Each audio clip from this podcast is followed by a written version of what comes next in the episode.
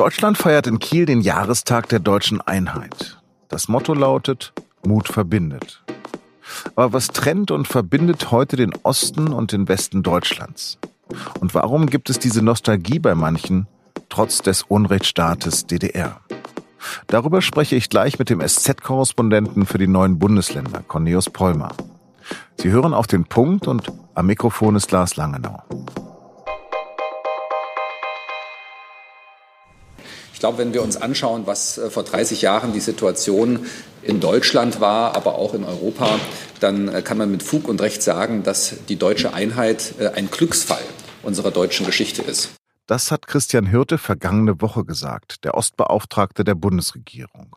Aber auch 30 Jahre nach dem Fall der Mauer ist noch längst nicht alles zusammengewachsen, was zusammengehört, wie einst Willy Brandt prophezeite.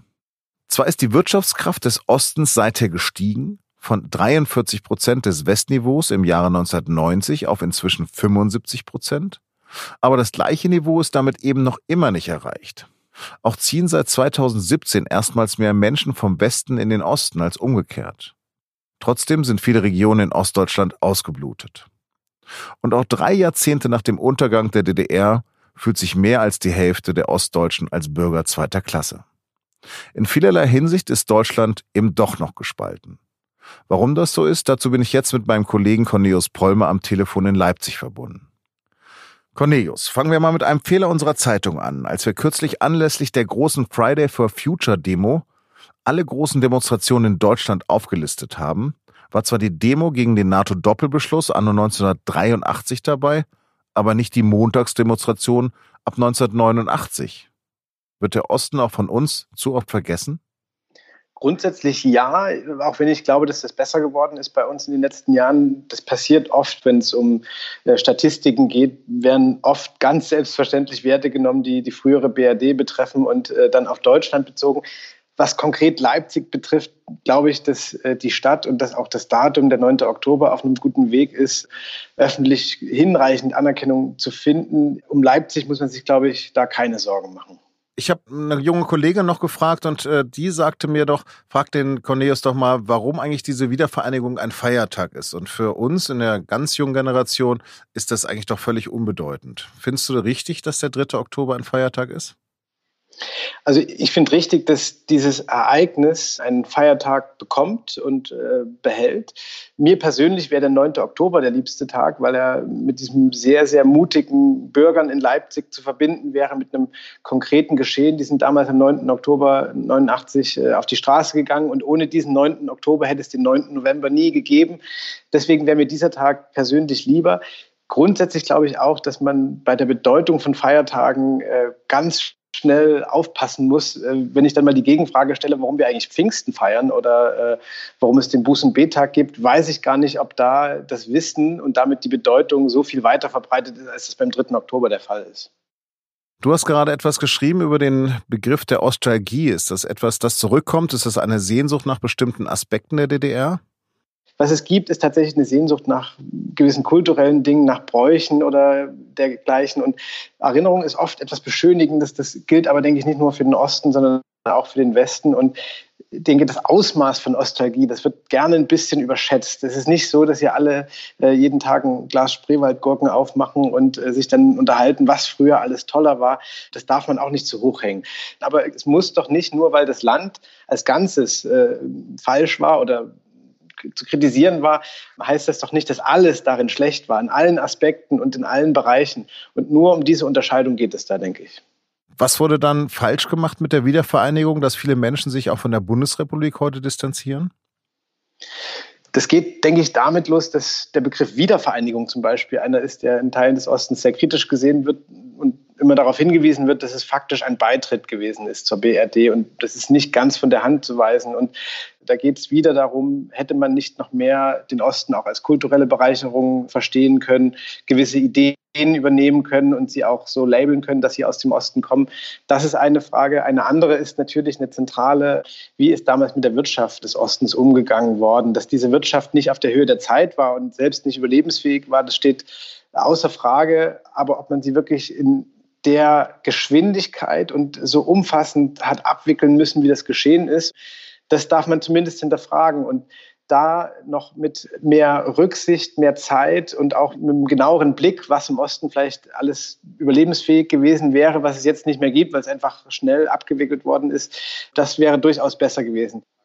Mhm. Ja, tatsächlich. Im Westen wird er oft ja oft als problematisch gesehen. Erst wählen sie die Nachfolgepartei der SED, die Linkspartei und jetzt die AfD. Wie erklärst du denn das Wahlverhalten? Auch da finde ich wichtig zu berücksichtigen, dass der Westen vier Jahrzehnte mehr Zeit hatte, mit diesem System Demokratie sich zurechtzufinden. Und da darf man auch mal daran erinnern, dass es noch in den 60ern im Westen Umfragen gegeben hat, bei denen eine Mehrheit der Bevölkerung sagte, ja, die schwere Zeit, die hat für uns erst nach 45 begonnen. Und das darf man im Hinterkopf haben, wenn der Osten nach jetzt 30 Jahren im wiedervereinigten Deutschland anders wählt, anders ist, vielleicht auch eine andere Stressreaktion zeigt bei Wahlen. Mhm. Und da will ich natürlich nicht jede Wahlentscheidung äh, legitimieren, aber ich finde es jetzt auch nicht ganz, ganz, ganz, ganz überraschend, äh, dass hier noch gewisse Unruhen festzustellen sind. Du hast jetzt vorhin selbst erwähnt, die Einkommensunterschiede zwischen Ost und West, aber im Osten kostet das Leben doch auch viel weniger. Das stimmt, dass hier im Durchschnitt vieles geringer liegt. Mieten zum Beispiel, auch einige Dienstleistungen.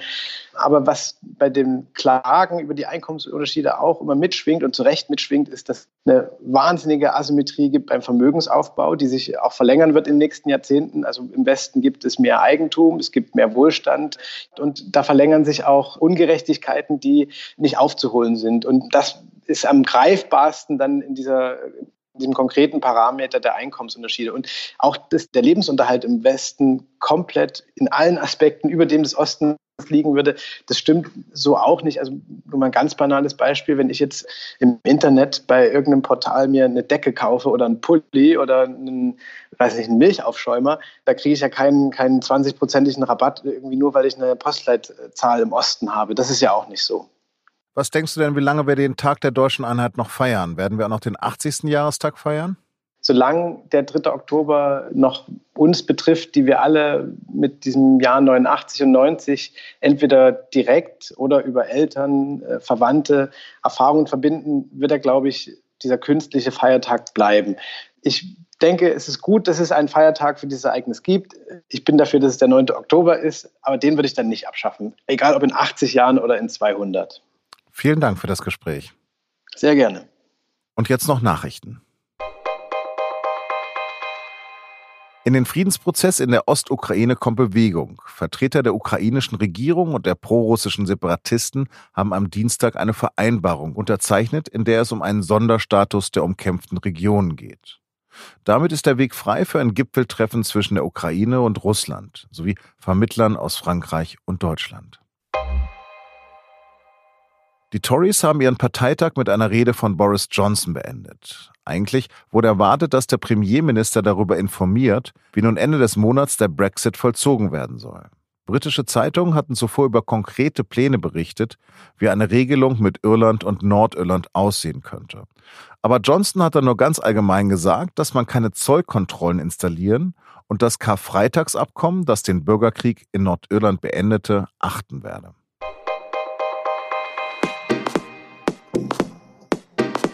2005 wurden bei meiner Kollegin Barbara Vorsamer Depressionen diagnostiziert. Später war sie deshalb auch zweimal in einer psychiatrischen Klinik. In der neuen Podcast-Folge von das Thema erzählt sie, wie sie mit der Krankheit umgeht und wie sie trotz allem eine Familie gründen konnte. Mehr auf sz.de-das-Thema.